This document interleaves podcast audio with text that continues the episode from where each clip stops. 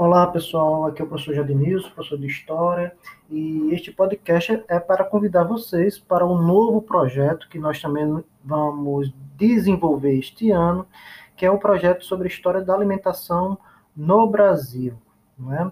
a partir do estudo do livro de Câmara Cascudo, um dos maiores folcloristas mundiais, né? que ele também é um grande estudioso da nossa cidade e do Brasil.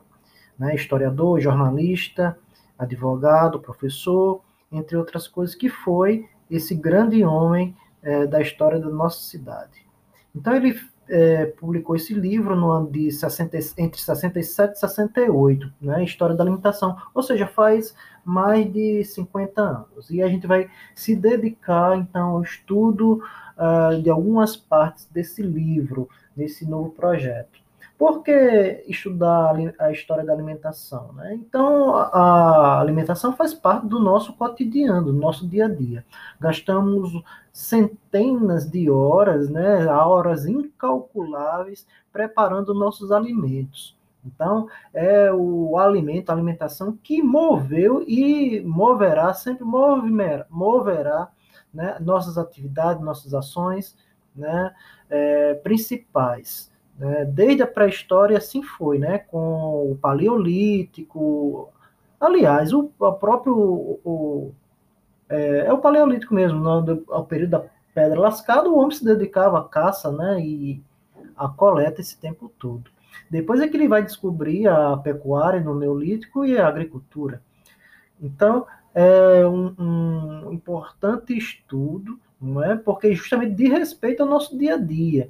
Foi a alimentação que, por sua vez, por exemplo, lá na da passagem da Idade Média para a Idade Moderna, que é, moveu as grandes descobertas, porque foi através da tentativa de se buscar um caminho que desse direto às especiarias, que eram o cravo, o cominho, a canela, a noz moscada, a pimenta do reino, pimenta malagueta, entre outros produtos, que é, o homem europeu da época, né, do século XV, procurou é, esse acesso às Índias, da onde provinham essas mercadorias, e nesse processo é que se descobriu a América, outro continente, e aí outra vida, outra história, né?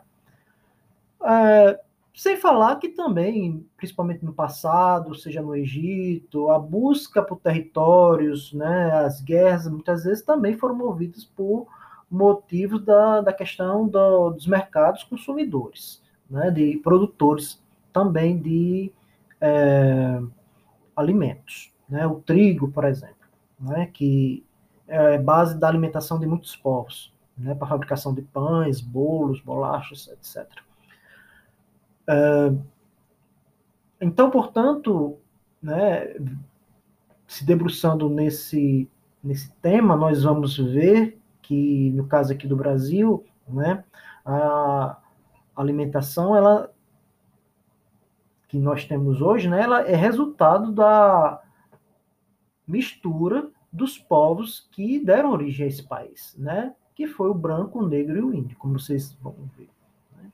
Então é isso. Então é, a gente vai através de uma série de estudos dirigidos, análise de, de filmes, entrevistas, é, construção de mapas mentais, é, de cartazes e produção de, de folders que vamos desenvolver esse estudo, tá certo? Então é isso, gente. Espero que vocês gostem.